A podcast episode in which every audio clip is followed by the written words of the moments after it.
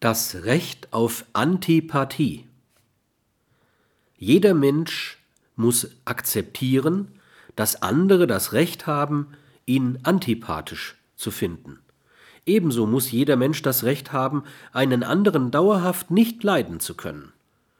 Die infantile Vorstellung, man habe das Recht, von allen Menschen geliebt oder geachtet zu werden, muss überwunden werden.